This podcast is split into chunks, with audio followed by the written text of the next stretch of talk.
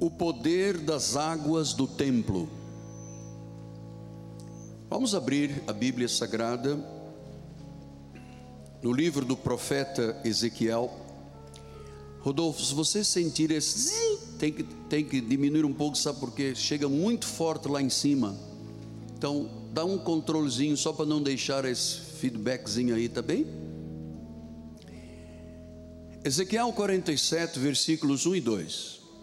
A minha Bíblia está na página 864.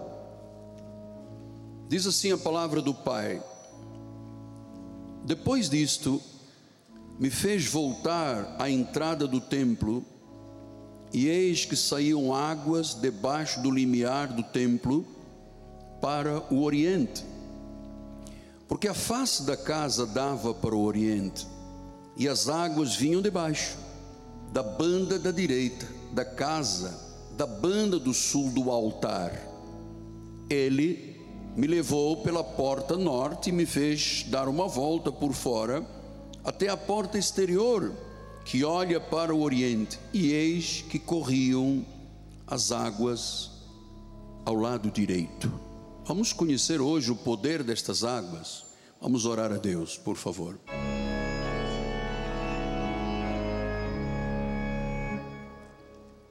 Rei de Reis, hum, Senhor dos Senhores, Jesus, maravilhoso, o conselheiro, o Deus forte, o Pai da eternidade, o príncipe da paz, o Alfa e o Ômega, o Todo-Poderoso, a luz para as nações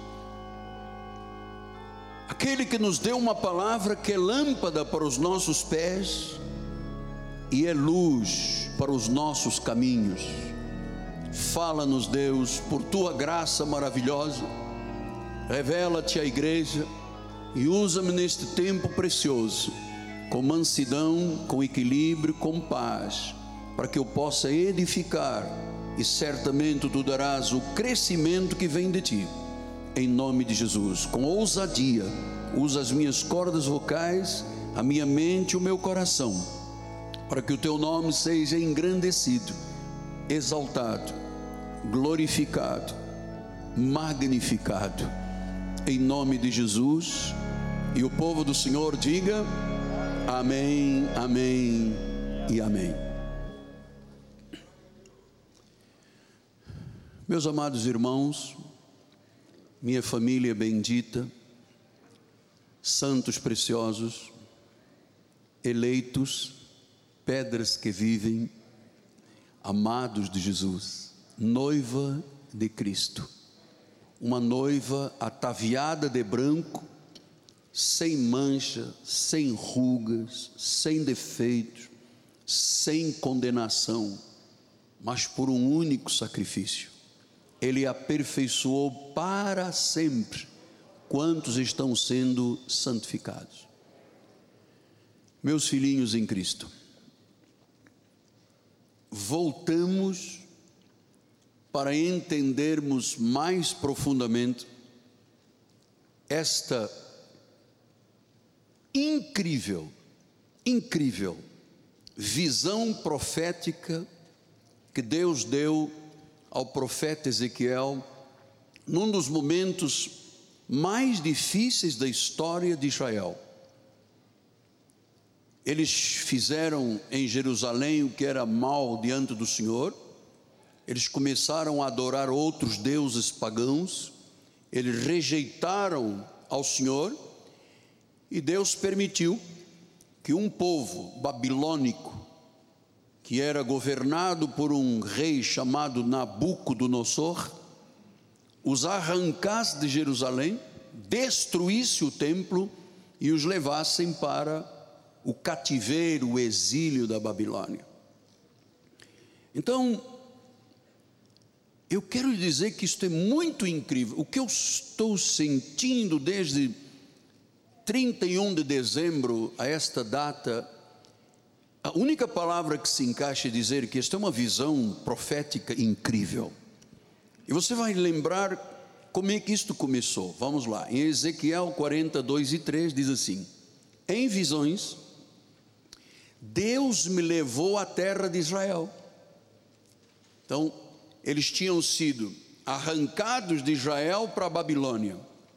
E aqui na Babilônia, Deus fez o profeta, em visão, voltar à terra de Israel. E ele disse: Me pôs sobre um monte muito alto. Sobre este monte havia um como um edifício, de cidade para o lado sul. Está falando do templo. Versículo de número 3. Ele me levou para lá, ele me levou para lá, e eis que um homem cuja aparência era como de bronze, estava de pé na porta e tinha na mão um cordel de linho e uma cana de medir. Então veja você que esta profecia era aquilo que o povo mais desejava, que era ter a sua vida restaurada e a volta para Jerusalém. Até então, isto era absolutamente impossível de acontecer. Veja que Deus já havia falado deste homem, ele me levou, um homem cuja aparência era como de bronze. Veja que João, no livro do Apocalipse, também teve esta visão: os pés semelhantes ao bronze polido, como que refinado numa fornalha, e a voz como a voz de muitas águas. Então, este homem, que em ambos os versículos foi visto como alguém com bronze, diz que era um homem com uma aparência tremenda. É, é que os profetas do Antigo Testamento, eles não tinham nem tiveram a graça que nós temos neste pacto eles não ouviram nem viram o que nós vemos e ouvimos hoje em dia. Vou lhe mostrar isso aqui que é de suma importância. Então, ele disse: era um homem, ele.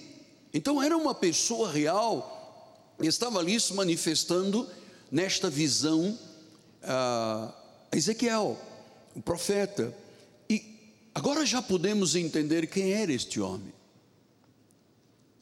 Era Jesus Cristo.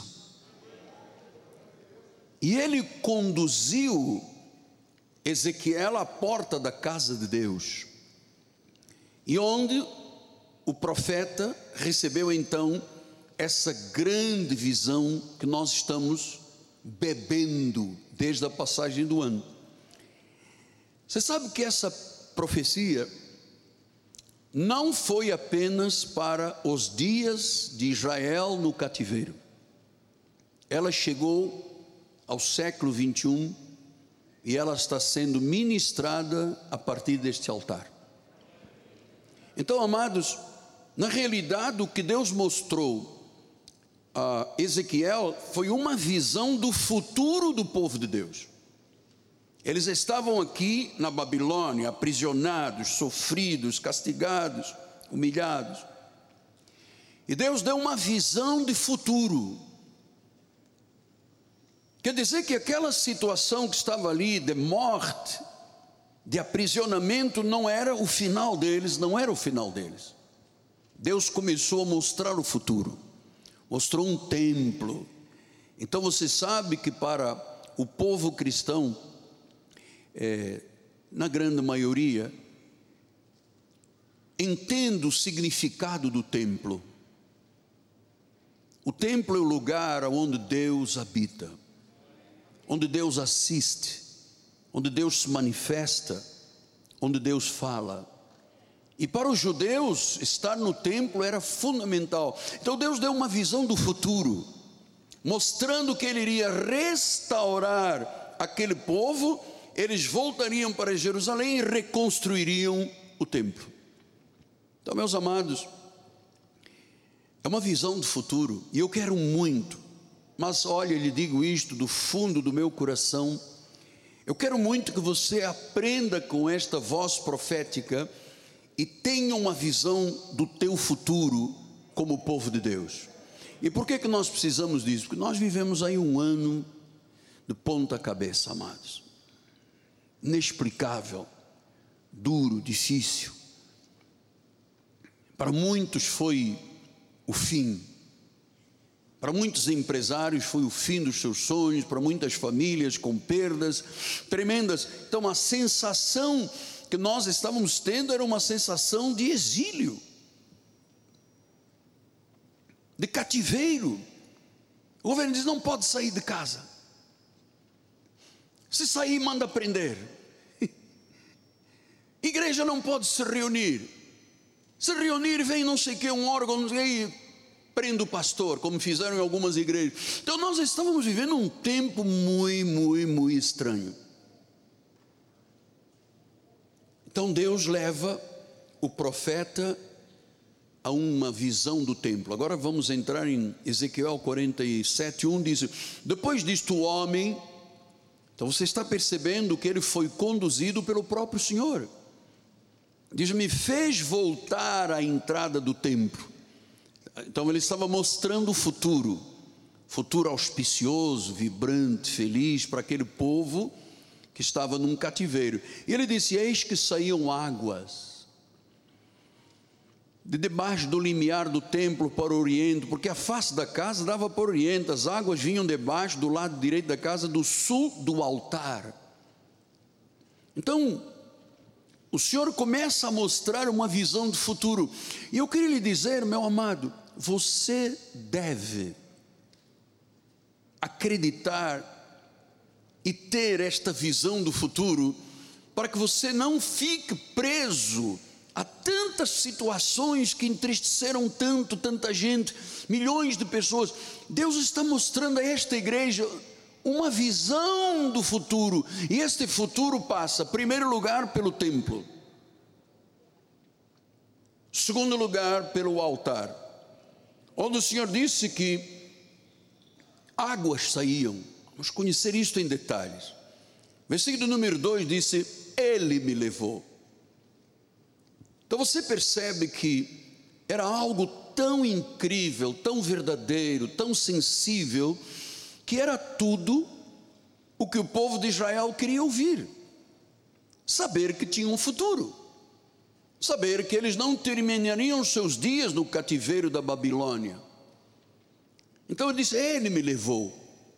E você sabe o que eu tenho ensinado aqui, versículo 3, 4, 7 diz assim: Saiu aquele homem, veja, aquele homem, ele, era a presença de Jesus, era o Rei, era o Senhor, era o Espírito de Deus, era, era a manifestação da glória de Deus. Eu disse: aquele homem me levou para o Oriente, tendo na mão um cordel de medir, mediu mil côvados, fez-me passar pelas águas, que inicialmente as águas davam pelos tornozelos.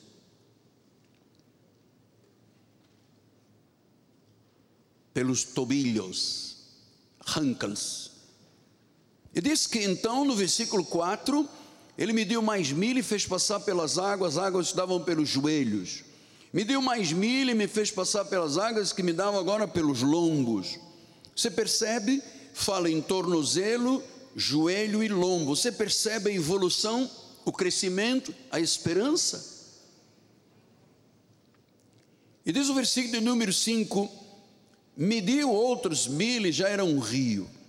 Agora não era mais um, um pequeno filete de água, agora já era um rio. E disse que eu não podia mais atravessar o rio, porque as águas tinham crescido. Águas que se deviam passar pelo rio, pelo qual não se podia passar. Versículo número 6. E ele me disse: Viste isto?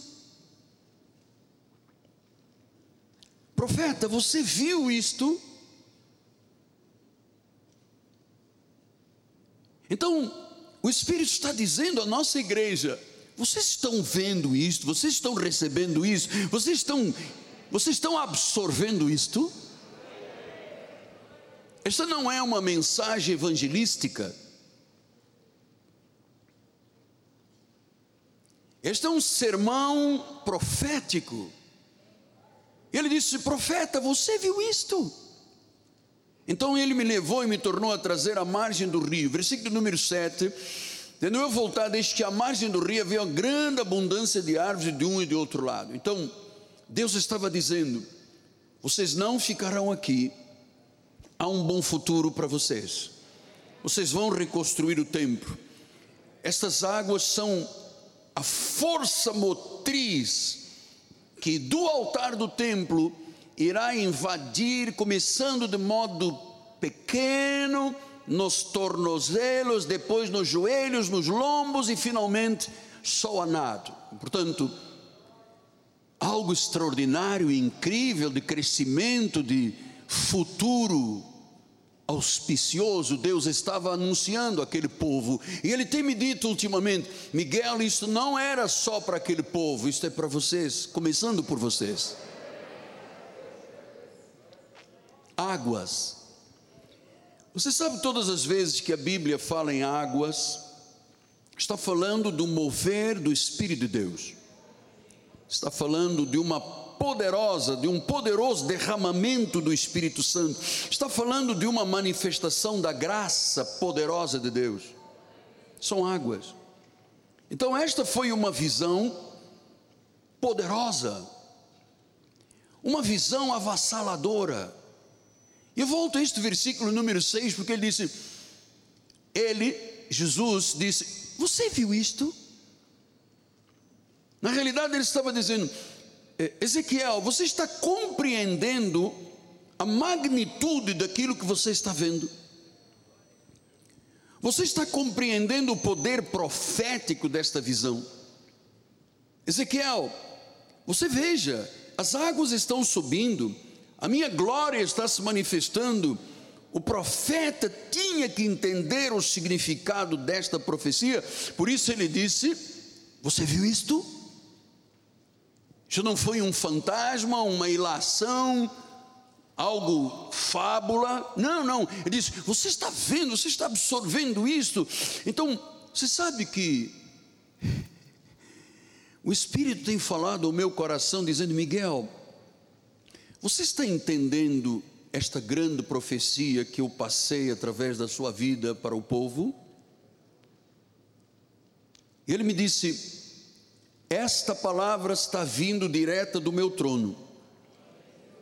E ele me disse, Miguel, eu estou lhe mostrando a igreja e o que acontecerá com a igreja dos últimos tempos.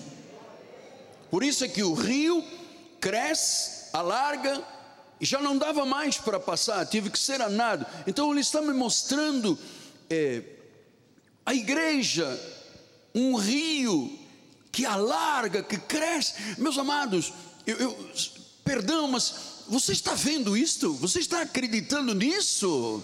Você está compreendendo isso?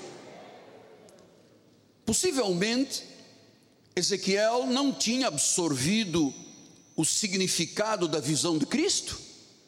Por isso é que o, Senhor disse: Você está vendo? Olhe o entendimento, tenha entendimento disso, veja a realidade disso.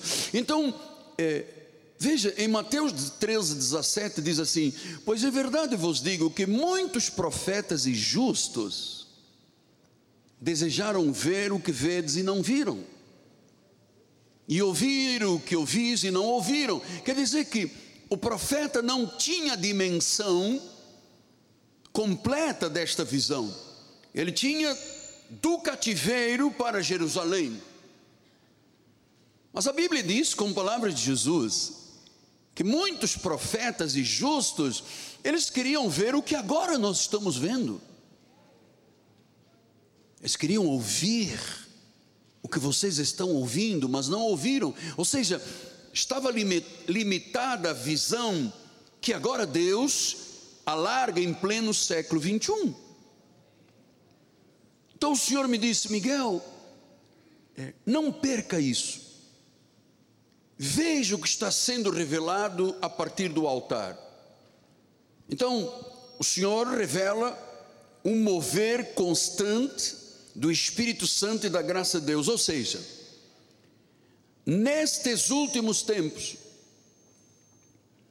a igreja será muito mais gloriosa,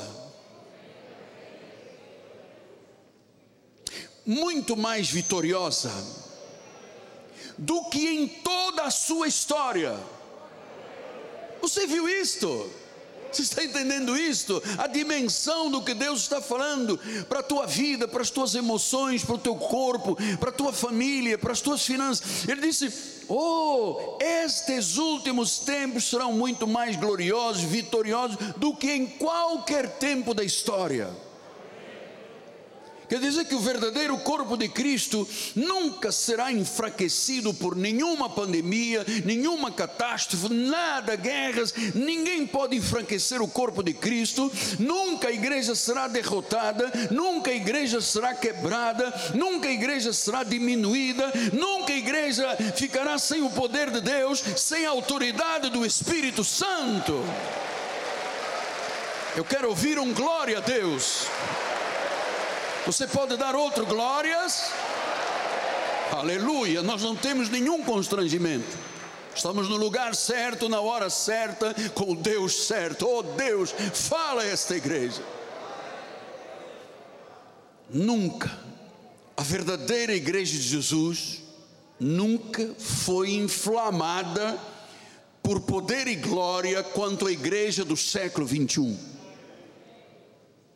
Jesus vai revelar algo que nunca ninguém conheceu, oh, é a profundidade da riqueza da sabedoria e do conhecimento. Paulo disse isso em Romanos 11, 33, por favor. Ele disse: Ó, oh, profundidade de riqueza, tanto de sabedoria, como de conhecimento de Deus. Quão insondáveis são os seus juízos, quão inescrutáveis os seus caminhos. Então, isto que Deus falou ultrapassou séculos, eras, e num altar, para a glória do Senhor, de um templo construído para a glória do Senhor, através de um altar, pela boca de um homem simples que não tem nada de perfeito nem nada de bem na sua carne. O Senhor mostra estas águas. Ezequiel 47:10 diz: Junto a eles se acharão pescadores, e desde Angedi até An-Englaim haverá lugar para se estenderem as redes. O seu peixe, segundo as suas espécies, será como o peixe do mar grande em multidão excessiva. Bom, este mar grande está falando do Mediterrâneo. Agora veja que eles falam de peixe, mas falam de multidão. Então isso significa que multidão são pessoas. Não é um cardume. Deus poderia dizer, oh, muito peixe, muito cardume. Oh, tem lá cocoroca, mulato velho, bacalhau. Ele não disse, ele disse gente, multidão excessiva. Quer dizer que nestes últimos tempos algo atrairá, algo, a presença de Deus atrairá a sua casa multidões. Eu também recebi, meu amado irmão. Então o Senhor me disse, Miguel, não limite esta visão. Não é só para a igreja Cristo Vive, não é só para o Rio, não é só para o Brasil, é para todos os cristãos à volta do mundo. E tudo começará nos altares. Os altares onde há um fogo que arde constantemente e nunca se apagará. Tudo está começando no altar, tudo está começando a fluir do altar para o templo, para fora do templo. Os quatro cantos do mundo, a Bíblia diz povos, tribos, línguas e nações. E eu quero lhe dizer que eu jamais, em um momento algum da minha vida, teria a ousadia de limitar a visão de Deus. Jamais. O Senhor não tem só uma congregação, uma denominação. O Senhor tem uma igreja espalhada pelos quatro cantos deste mundo, chamada a sua igreja. E quem governa a sua igreja é esse homem que Ezequiel viu e que lhe mostrou este rio, começando do altar e do templo, Jesus. Só que ele viu coisas limitadas. Eles queriam talvez ter visto o que nós estamos vendo pela fé e ouvir isto estendido, alargado, que nós hoje estamos ouvindo neste ministério, de que os profetas e os justos do passado não viram nem ouviram a plenitude da bênção de Cristo. Veja, a igreja do primeiro século e os apóstolos do primeiro século eles não ouviram nem conheciam o que nós conhecemos hoje. E você sabe que o nosso ministério Cristo Vive não imita os métodos da igreja primitiva.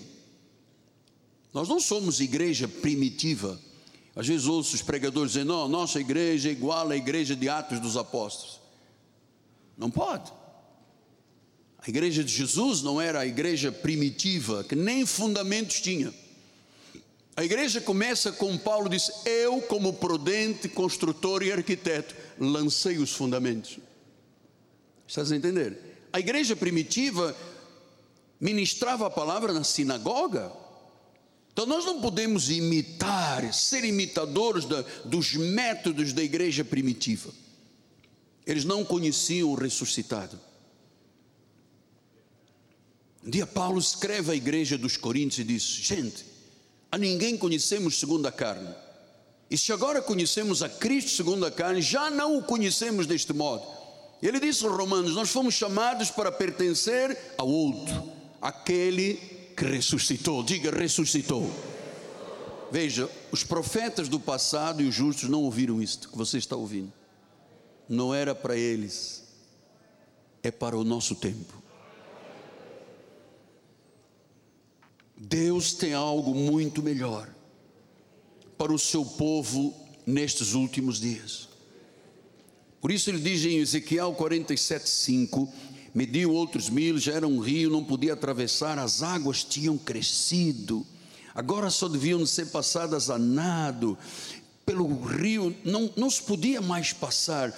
Então Deus está mostrando que as águas estão subindo, a partir do altar, com uma dimensão tão grande, que eu já tenho mostrado aqui, que elas chegaram ao mar morto e fizeram o mar reviver. Então o Senhor está falando de que? De restauração. Veja, as águas começaram nos tornozelos, nos joelhos, nos lombos, e havia um mover da graça de Deus por isso é que em João 19, 34 diz: Mas um dos soldados lhe abriu o lado com uma lança, e logo saiu sangue e água. Ali não era apenas sangue e H2O, ali estavam rios, ali estava o mover da graça de Deus, ali estava o poder de Deus. Então ele disse que essas águas, diz Ezequiel 47, diz que saíam do templo. Quem é o templo hoje? Além do templo, casa do Senhor, Paulo disse: Vós não sabeis que sois o templo do Espírito Santo? Quer dizer que essa graça, esse mover, sai do altar, passa a vida das pessoas e da tua vida passará a outros. Diga glória a Deus. João 7, 38 e 39 diz: Quem crer em mim, como diz a Escritura, do seu interior fluirão rios de água viva. Isto ele diz com respeito ao Espírito, veja, as águas eram o Espírito. Então não é H2O, o que se manifestou ali no sangue de Jesus, quando a lança o transpassou, não foi água, água, água, foi o mover da graça, foi o Espírito Santo. Ele disse: ele estava falando desta água, mas era na realidade com respeito ao Espírito que haviam de receber aqueles que nele crescem, pois o Espírito até aquele momento não fora dado.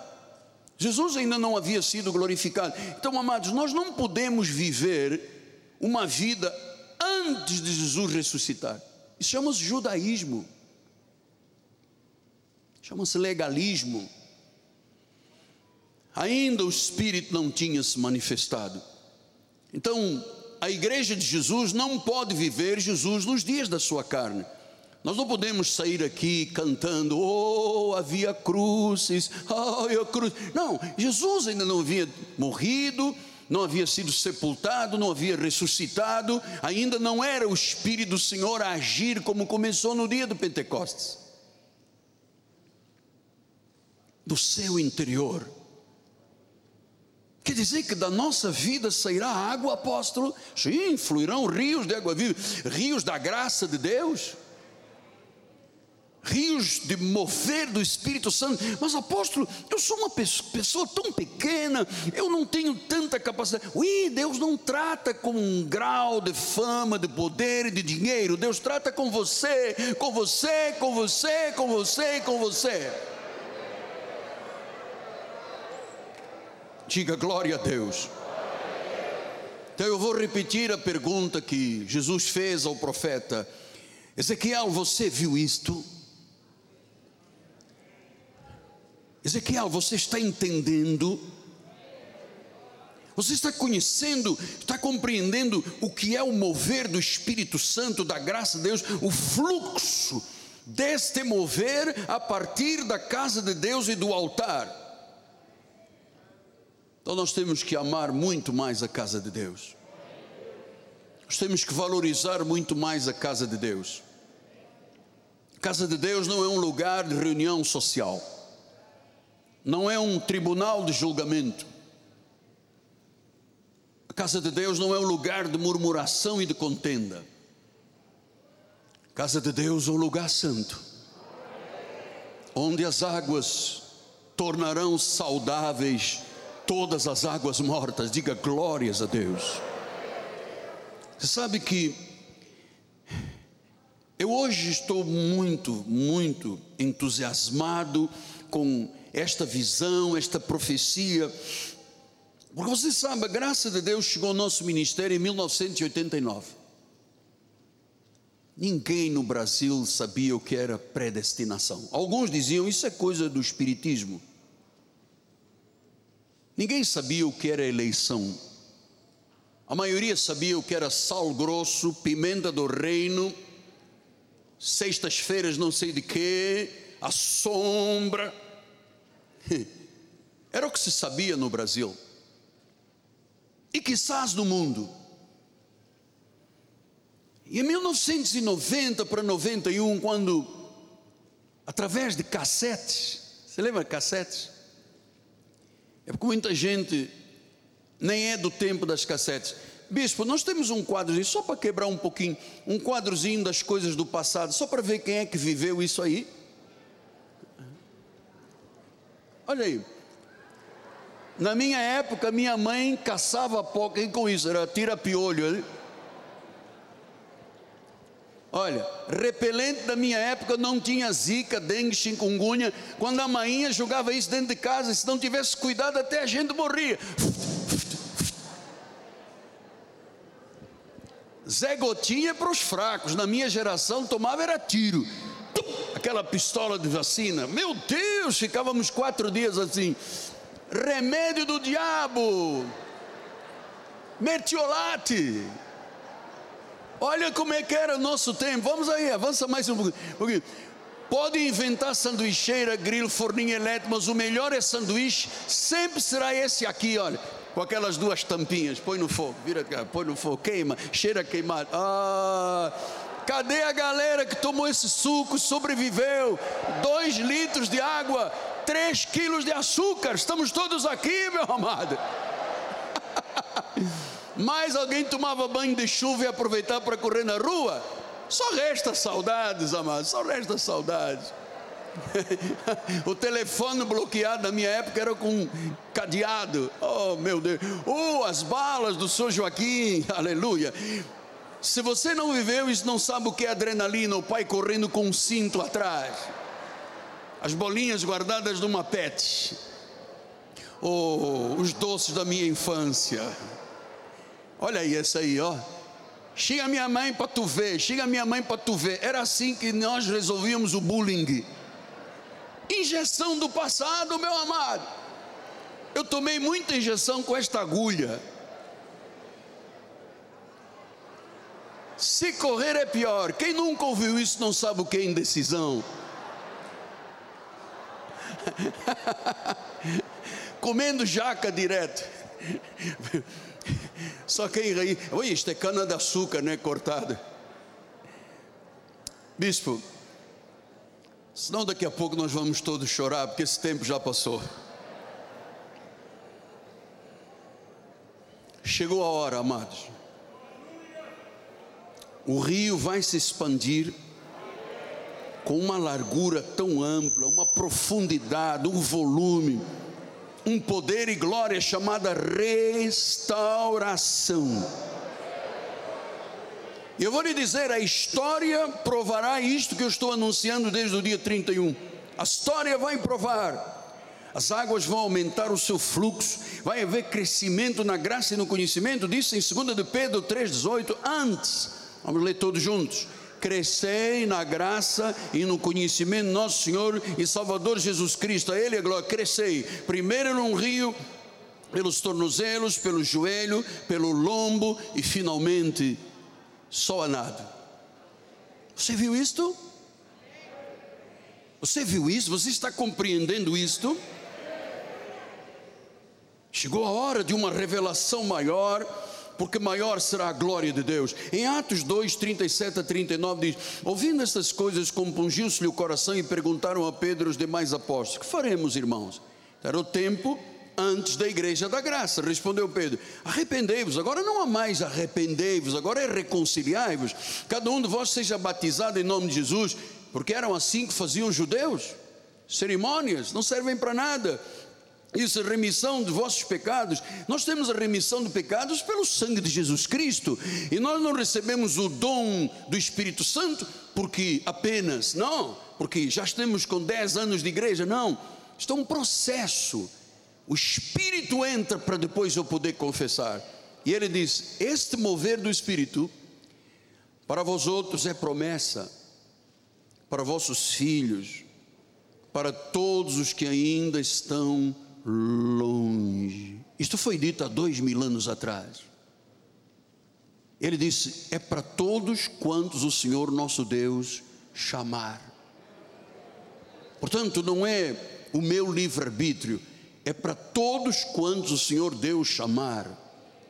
Estarão dentro dessas águas, deste rio, desta graça maravilhosa. Então você sabe que a graça de Deus chegou em 1989 ao nosso ministério, começamos a compreender a eleição, a predestinação, o falso livre-arbítrio, a soberania de Deus, um pacto melhor e superior. Paulo explicou isto. Com efeito, obteve Jesus um ministério tanto mais excelente, e ele é também mediador de uma superior aliança instituída em base em superiores promessas. Então, amado, nós não queremos ficar com água no tornozelo, amado. Deus tem mais. Deus tem mais glória, Deus tem mais revelação. Ah, chegará aos joelhos, Deus tem mais. Aos lombos, Deus tem mais. Só nadando, é isso que Deus quer. Você está ouvindo isso? Vamos voltar lá em Efésios 47, 3, que disse: Aquele homem me levou, tinha na mão um cordel de medir, e diz que me fez passar pelas águas.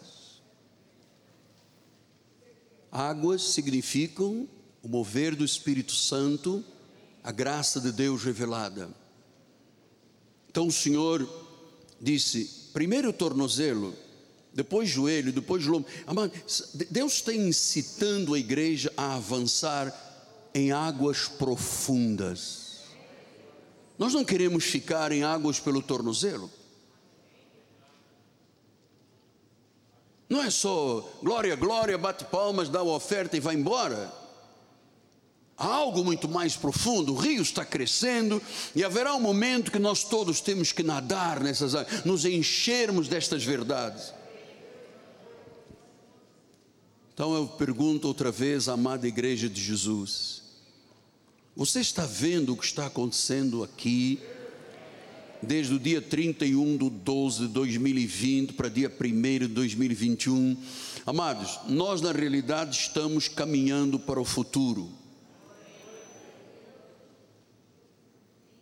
de agora em diante, haverá muita glória, muito mover do Espírito Santo. O nosso tempo é o tempo de caminharmos para o futuro, porque os profetas antigos, os justos antigos, não ouviram nem viram o que você está vendo esta manhã e ouvindo esta manhã. E como nós estamos ao vivo, em direto pelas mídias, satélite, então isso está correndo. Há muita gente que está se agarrando a esta palavra e dizendo: Isto é para mim, eu tomo posse destas verdades. Então ele disse que em Ezequiel 47,5 diz que as águas tinham crescido. O versículo 6 disse: Agora não dá mais para passar. E ele me disse: Viste, filho do homem? E ele me levou e me tornou a trazer a mais do rio. Então Deus está insistindo com a igreja. Como ele tem feito comigo. Esta é a palavra que responde ao desespero, à angústia, ao luto do que está acontecendo no mundo. Há esperança, meus amados. Este rio de Deus é a vida, é o poder da ressurreição é o poder da restauração. E eu acredito que alguns já estão nadando neste rio de glória, já estão experimentando algo da presença de Deus que nunca haviam experimentado em toda a sua vida. Já estão experimentando a abundância do Senhor, a revelação atual do Espírito Santo. Eu creio nisto. Cristo vai abrir os olhos, iluminar os olhos do coração, vai tirar véus de Moisés. Ele disse isso em Efésios 1, 17 e 18: Para que o Deus do nosso Senhor Jesus Cristo, Pai da glória, vos conceda espírito de sabedoria depois da sabedoria vem a revelação, depois o conhecimento. Versículo número 18: Iluminados os olhos do vosso coração para saberes qual é a esperança do chamamento, qual é a riqueza da glória, qual é a herança que você tem. Então, isto não é com água pelo tornozelo, isto é rio para nadar. É grandioso o que Deus está falando. Você está vendo isto? É grandioso. 2 Coríntios 3, 12 diz: Tendo, pois, tal esperança, servimos de ousadia no falar, e não somos como Moisés, que punha véu sobre a face para que os filhos de Israel não atentassem na terminação do que desvanecia. Os sentidos deles se embotaram. A lei embota, vocês sabem, embota. Há pouco eu limpei os meus óculos, meus óculos estavam embotados. Então, diz que a lei embota, cria uma, uma escama nos olhos. E ele diz: Pois até o dia de hoje, quando fazem leitura da antiga aliança, Ora, a antiga aliança, tirando as evidências da graça que nós estamos aqui conhecendo, mas a antiga aliança não era para nós, era para o povo judeu. Mas como toda a Bíblia Sagrada é um livro de graça, nós encontramos graça desde o início de Gênesis. Olha, quando Noé fez o altar, diz que Deus achou graça. São evidências, são pérolas da graça. Nós não seguimos sacrifícios, abluções, batismos, paga o preço, sal, óleo, suor. Diz que neste novo pacto o justo viverá por fé. O justo viverá por fé. Isaías também teve esta visão. Isaías 33, 21 diz: Mas o Senhor ali nos será grandioso. Diga glória a Deus. Fará as vezes de rios e correntes largas barco nenhum de remo passará por eles, navio grande por eles não navegará. Você sabe que quando no original fala deste barco de remos e navios grandes, está falando de barcos em que os escravos remavam. E Deus está dizendo: olha, na minha igreja, no mover da restauração de Deus, neste rio não haverá mais escravidão, ponto final. Bispo, podemos voltar, perdão, a 2 Coríntios 12, 13, porque eu quero ler isso até o fim. Disse: Não somos como Moisés, que punha um véu sobre a face para que os filhos de Israel não atentassem na terminação do que desvanecia. A lei desvaneceu, mas os sentidos deles se embotaram, pois até o dia de hoje, quando fazem a leitura da antiga aliança, o mesmo véu permanece, não lhes sendo revelado que em Cristo é removido. Versículo número 15. Mas até hoje, quando é lido Moisés, o véu está posto sobre o coração deles. Veja, os profetas do Antigo Testamento e os justos não viram nem ouviram o que você está vendo e ouvindo. Deus escolheu este tempo. E para a glória do Senhor, Pastor Robson, para a glória de Deus e que eu morra neste lugar, se tocar algum dia na glória de Deus, para a glória do Senhor, este mover começa por este altar que não é de acrílico, é um altar de glória para Deus. É um altar de glória. As águas vivas estão, ah, e as águas vivas estão fora do alcance do inimigo.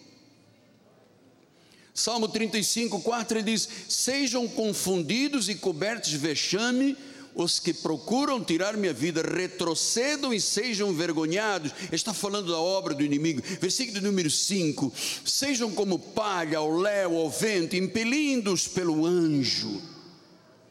Versículo número 6: Torne-se o caminho tenebroso escorregadio, e o anjo do Senhor os persiga. Então, o salmista está falando da manifestação dos agentes perversos da maldade, dos principados, potestades, forças tenebrosas, forças espirituais do mal.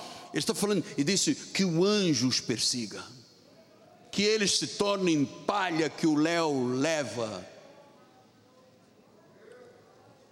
Então, meu amado, o anjo, os anjos de Deus, o ministério angelical, impedirão qualquer manifestação perversa contra a igreja de Jesus Cristo. E eu acredito mesmo que está chegando um tempo sem precedentes. Porque são sem precedentes, porque ele diz no versículo 8 e 9: ele me disse, estas águas saem para a região oriental, descem a campina, entram no mar morto, e as águas vão ficar saudáveis. Amado, isso é sem precedentes. Quem já foi em Israel sabe, o Mar Morto tem 40 quilômetros de comprimento, 14 quilômetros de largura, 25% daquilo é sal, ali não tem vida. Ele diz que quando esta graça chega, versículo número 9, diz que tornarão saudáveis as águas do mar e tudo viverá por onde esta graça passar. Esta graça está chegando agora a um presídio, está chegando agora um CTI. Há quantas pessoas estão desenganadas pela medicina? Os médicos já disseram: ponto final, não tem a guarda-morte, mas a água do rio da vida tornará saudável a tua vida. Viu, Walter? Solange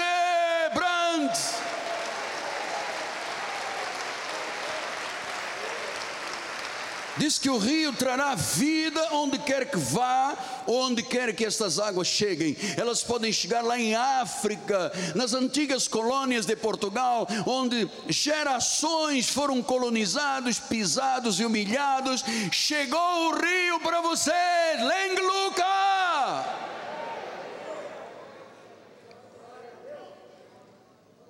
Este rio trará vida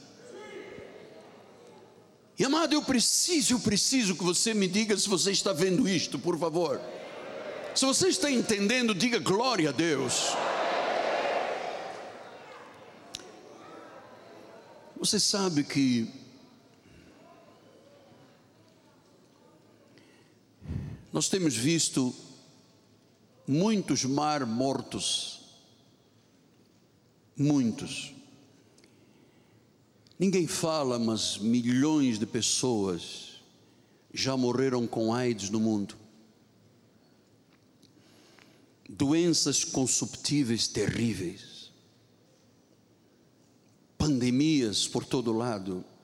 Guerras, rumores de guerras. Isto é o mar morto. E o pior de tudo, diz em Mateus 24, 12: E por se multiplicar a iniquidade, Aleluia, Deus guarda meu coração. Por se multiplicar a iniquidade, o amor se esfriará. De quantos? Quase todos. De quase todos. compadre, de quase todos, comadre. Eu tenho perguntado, mas a pandemia serviu para alguma coisa? Porque as praias estão lotadas hoje de pessoas de Deus. Então diz que o amor se esfriará, as pessoas ficarão com dificuldades de aceitar a palavra, de dizimar, de ofertar, isso será um tempo muito triste. Mateus 24, 12 diz isso: por se multiplicar a iniquidade, o amor Ora, a vida é o amor. Vai se esfriar. 2 Timóteo 3,13 diz: Mas os homens perversos e impostores irão de mal a pior. Eles estão enganando e sendo enganados. Amados, há muita gente aí em muitos lugares, tem uma placa dizendo igreja, mas são homens perversos e impostores. A Bíblia diz: irão de mal a pior, enganando e sendo enganados. Eu tenho visto pessoas zombando de Cristo. Eu tenho visto alguns matando a esperança de muitos. Eu tenho visto uma sociedade zombando da moral cristã. Todos nós sabemos que milhares de pessoas morrem por ano em pecados e delitos, e muitos deles influenciados por falsos profetas que espalham falsas doutrinas. E por que, que é necessário este rio de avivamento? Porque a morte espiritual se espalha por toda a terra. Então eu estou ouvindo lá dentro do meu coração a profecia do Senhor dizendo: O meu rio vai subir e tudo por onde ele passar viverá. O meu rio não pode ser interrompido. Milhões de crentes nadarão no rio das águas de Deus. Por onde ele passar, tudo, tudo vai ter vida. A vida de Cristo está surgindo como nunca no mundo. Todas as nações, em todas as partes do mundo, haverá gente dizendo: Jesus é o Senhor. Jesus é o Senhor e pela televisão, pelas mídias, pela internet, pelos satélites, nós vamos cobrir cada, cada centímetro, cada centímetro desta terra. Pastor Miguel Ângelo, você é um sonhador. Não, meu amado, eu sou um crente em Jesus Cristo.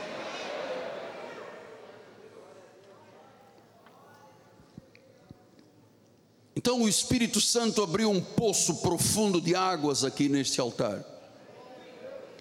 Eu vou lhe dizer que a cada culto estão subindo as águas. Ninguém pode conter a força de Deus destas águas.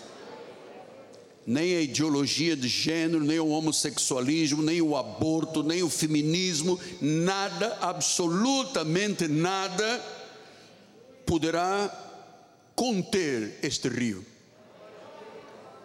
A perseguição às igrejas cristãs acontece no mundo inteiro. Os mulás do Oriente Médio degolam pessoas, matam cristãos. Em África há uma guerra aberta contra Jesus. Mas eu quero lhe dizer que quando Deus age, aleluia, ninguém pode impedir. Ninguém. Diga ninguém. Diga ninguém. Ninguém pode impedir. O rio está subindo. E por onde ele fluir, tudo ganhará vida. Olha, deixe o seu pastor e o seu amigo lhe dizer: como é que está a sua casa, a sua família? Cuida da sua família. Nós temos visto uma violência mortal contra as famílias. Marido matando esposa, esposa matando marido, filhos matando pais, avós. Parece que o mundo estava sem esperança, não é verdade? Ele já havia dito em Ezequiel 47, 12: Ele diz: Junto ao rio, as ribanceiras de um e do outro lado, nascerá toda a sorte de árvore que dá fruto para se comer, não fenecerá, não vai envelhecer a sua folha, não vai faltar fruto. Nos seus meses, janeiro, fevereiro, março, abril, maio, junho, julho, agosto, setembro, outubro, novembro, dezembro, vai produzir novos frutos, porque as suas águas que saem do santuário, aleluia, e o seu fruto servirá de alimento e a sua folha de remédio pode ter uma doença emocional tremenda, uma, uma marca profunda, uma chaga purulenta. Aquela mulher que foi traída, aquele homem que foi traído, aquela família que está debaixo de desesperança. Estas folhas destas árvores servirão de remédio total. Mas apóstolo, Como é que Deus vai fazer isto ser realmente real? Amados, se Ele diz que o rio vai subir, se Ele diz que Ele vai trazer vida em tudo que tocar, a obra é dele.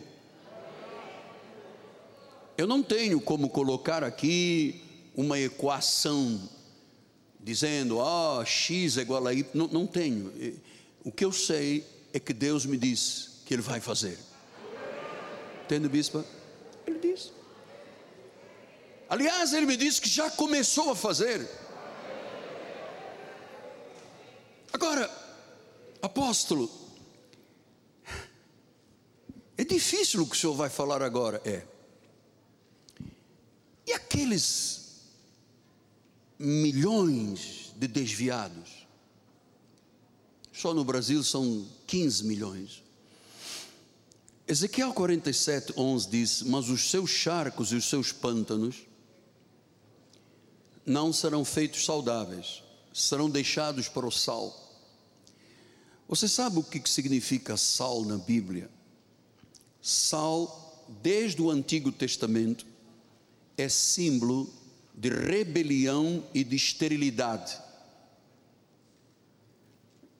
Sabe aquelas pessoas que dizem que creem mas que nunca mudam nada na vida? São apenas charcos e pântanos pro sal. Olha, eu estou no ministério vai já fazer 42 anos. Portanto, eu conheço gente abessa. As pampas. E eu conheço gente que diz que crê, Diz que acredita, mas nunca mudou nada na vida deles. Nunca mudou nada. Nunca obedeceram a palavra, nunca buscaram a face de Deus. Sabe como é que Isaías chamou estas pessoas? Disse: os perversos são como um mar agitado, não se pode aquietar. As suas águas lançam de si lama e lodo. Lama e lodo do profeta Isaías são charcos e pântanos de sal. Olha, amados, o Espírito Santo sonda o mais profundo da nossa alma. Nós temos esta água fluindo do nosso interior. É água, não é lodo, não é lama. Lama e lodo, amados. Lama e lodo é fofoca suja, é lisonjas mentirosas, são distorções, são contendas, são amarguras, aqueles que questionam a obra de Deus. Sabe o que, que Deus disse? Vão ficar no sal. Sal significa rebelião, esterilidade. A vida nunca dará nada de bom, terão nenhum fruto. Nós não aceitamos isto na nossa igreja. Fofoca suja, lisonjas, mentiras, distorções, contendas. Não aceitamos que as pessoas questionem o Deus e a obra do Deus vivo. Há muita gente aí fora, aí fora, que professa vida, mas estão atolados na sujeira do pecado.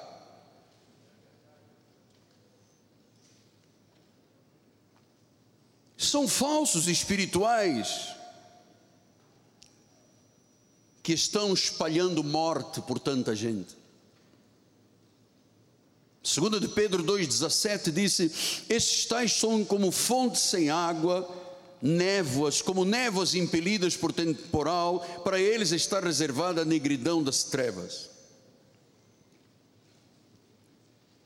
É hora de nós entendermos que Deus está falando à igreja dele, aqueles que têm compromisso com o reino, que o buscam em primeiro lugar, aquelas pessoas que odeiam o pecado, odeiam o mundo, não querem, não concordam, não estão de acordo e não passam a mãozinha na cabeça do pecado dizendo: "Oh, temos que aceitar". A igreja de Jesus tem que ser moderna. Tem que casar homem com homem, mulher com mulher. Qual é o problema, pastor? O senhor é um quadrado, o senhor é um incompetente nessa área. Eu? Tá bom.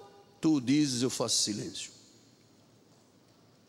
Mas eu sei do que, que eu estou falando. Serão dados ao sal vidas estéreis, vidas sem fruto, rebeldes, cheios de orgulho destrutivo, cegos, insensíveis. Você sabe agora, caminho para os minutos finais. Você sabe que muitos destes poços e charcos de lodo, pântanos de sal, um dia já foram fontes de água viva? Se desviaram se envolveram com o mundo, aceitaram a proposta do diabo, e estas pessoas às vezes vomitam amargura, ódio e morte. Eu não quero nem ouvir falar do pastor. Não acredito na Bíblia, está passado e antiquado. Ou ir à igreja, eu posso ficar em casa. Eu queria dizer-lhes, com muito temor e tremor, que o rio está fluindo,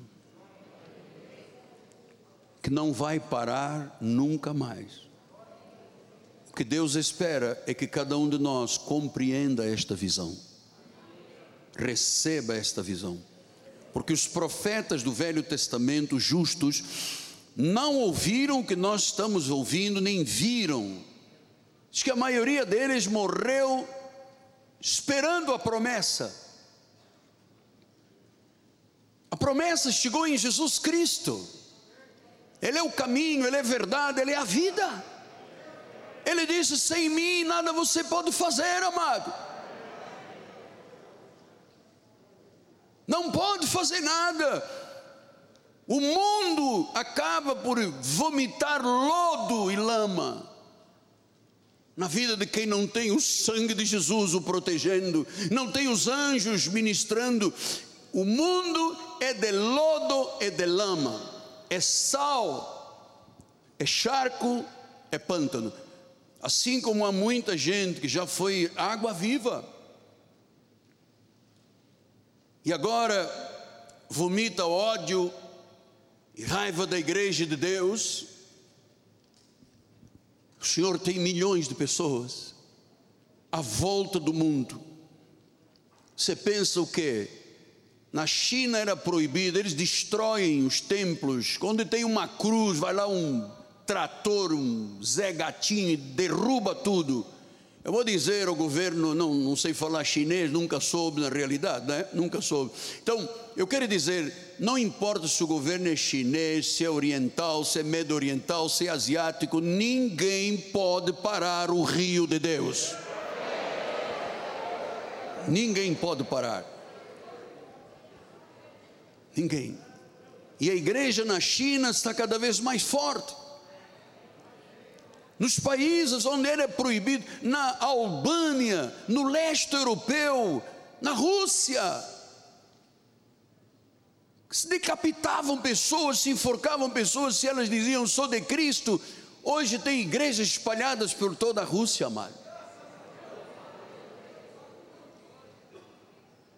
Ninguém pode impedir que o fluxo que vem do tornozelo, passa o joelho, vem para os lombos, até que finalmente só se passa nada. Ninguém pode impedir. Pastor, mas lá em África matam tantas pessoas, amado. Para cada morto, Deus levanta um milhão de salvos, amado. Até porque o Evangelho também tem uma parte de sofrimento, nós não gostamos de falar disso, mas Paulo disse isso. Você sofre com os meus sofrimentos e eu sofro por amor a Cristo. Tem uma parte que ninguém fala e nem, nem, nem se gosta de falar, e você sabe que isto não é apenas um mar de rosas, também tem um espinho aqui e outro acolhi, não é verdade? Ou você pensa que eu estou imune aqui? Eu aqui sou um alvo de guerra, de tiros todo dia, mano. Tem gente querendo a minha morte. Vai ficar querendo. Amados, se Deus é por nós, quem será contra nós? Olha, maior é aquele que está em nós do que aquele que está neste mundo. Maior, maior.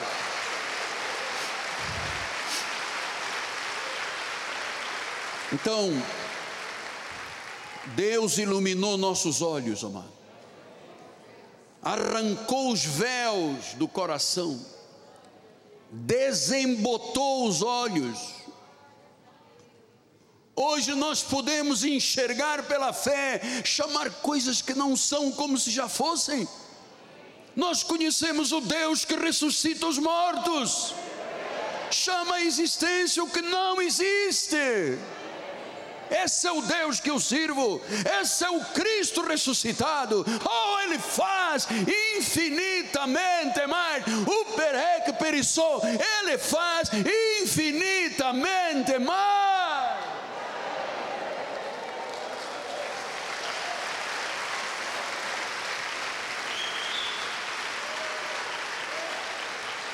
Oh, aleluia! Este rio está chegando ao mundo todo.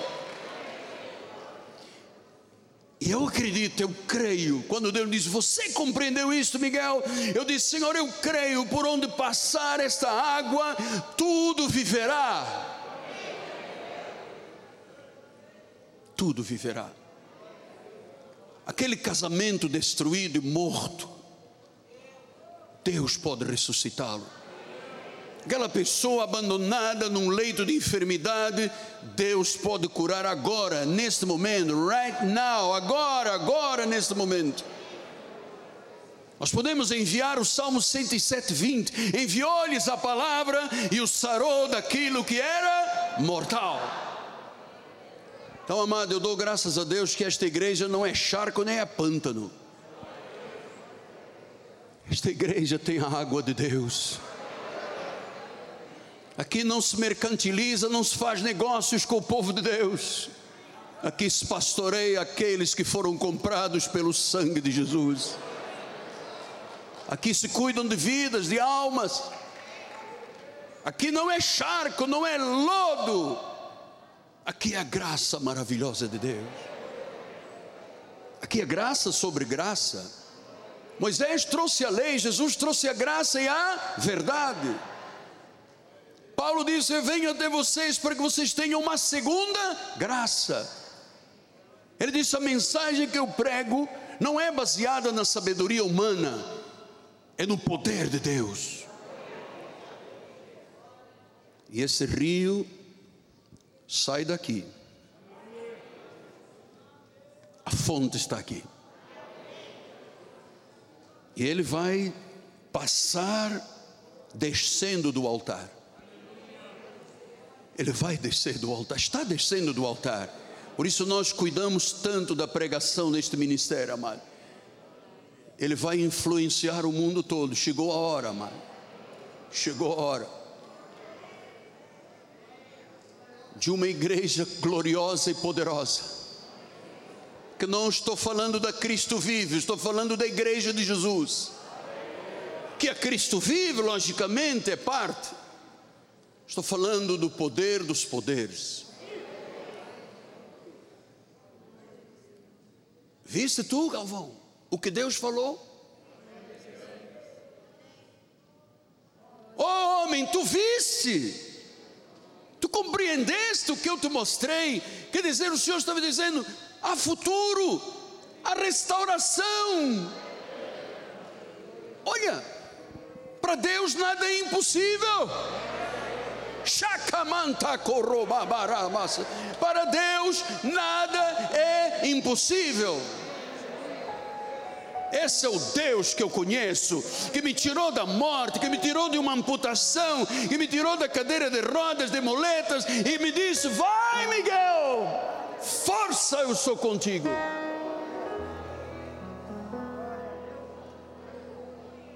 Ele me disse: Viste isto?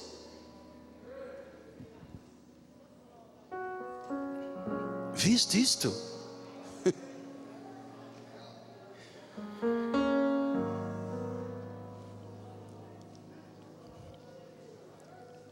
Eu sei que há pessoas do outro lado, dizendo apóstolo Miguel Ângelo, eu já fui uma fonte de água boa, mas eu me envolvi com o sal e o pântano e o charco.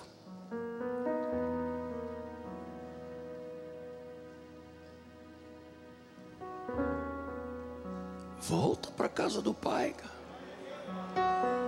Você não vê que na casa do pai tem fartura? Você vai querer continuar vivendo dissolutamente? Sal é rebelião, é esterilidade. Onde tem muito sal não há vida. Mas onde tem o sal da vida? Jesus disse: Vós sois sal da terra e luz do mundo. Então quer dizer que dentro de nós há uma usina produzindo energia espiritual. Dentro de nós sai uma palavra que dá vida, que transforma o mais vil pecador, o mais vil pecador. Jesus deixou isso lá naquele monte Gólgota. Ele estava lá nas suas sete horas de sofrimento da cruz. E do lado esquerdo tinha um homem que dizia: Se tu és Deus, salva-te e salva-nos. E do outro lado alguém dizia: Lembra-te de mim, Senhor. E Jesus disse: Hoje tu estarás comigo no paraíso. Salvação uma vez para sempre. Uma vez o selo do Espírito, ninguém pode arrancar. Uma vez perdoado, perdoado para sempre. Uma vez santificado e sábio, sábio e santificado para sempre. Uma vez filho, filho para sempre. Neste minuto final eu quero me dirigir a você. Este dedo que está aqui não é intimidação, porque eu sou pó. Este dedo é apenas sinalizador. Eu estou dizendo: este é o caminho. Se você nunca ouviu uma voz peremptória, taxativa, ouça agora. O Espírito Santo está falando com a sua vida. Este é o caminho.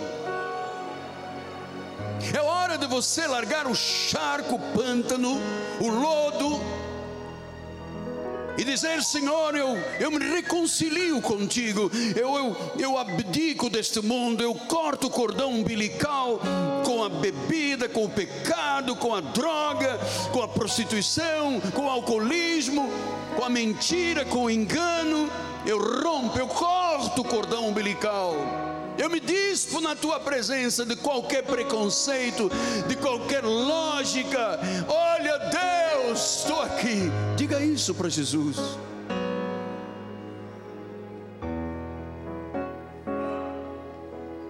Diga isso para Jesus. Você viu o que Deus falou? Ouviu?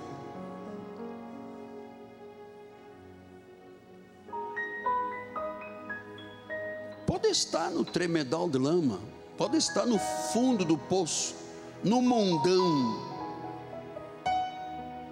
mas Deus é Deus. Deus é Deus.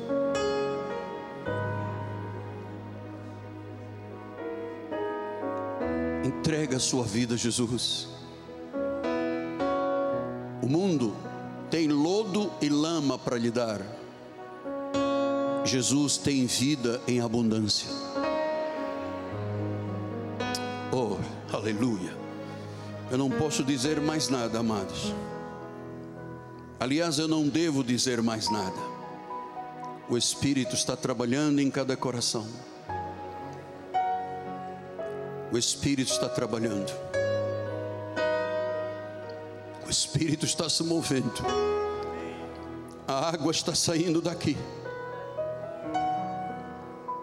Há alguém em Moçambique, em Angola, em Timor, na Guiné, Cabo Verde, Ilha da Madeira, as antigas colônias de Portugal, ou em Portugal mesmo Alguém lá no Oriente Médio que está entendendo o que eu estou falando, está dizendo: Eu vi, eu vejo, eu estou entendendo isso, é para a minha vida. Curva-se diante de Deus.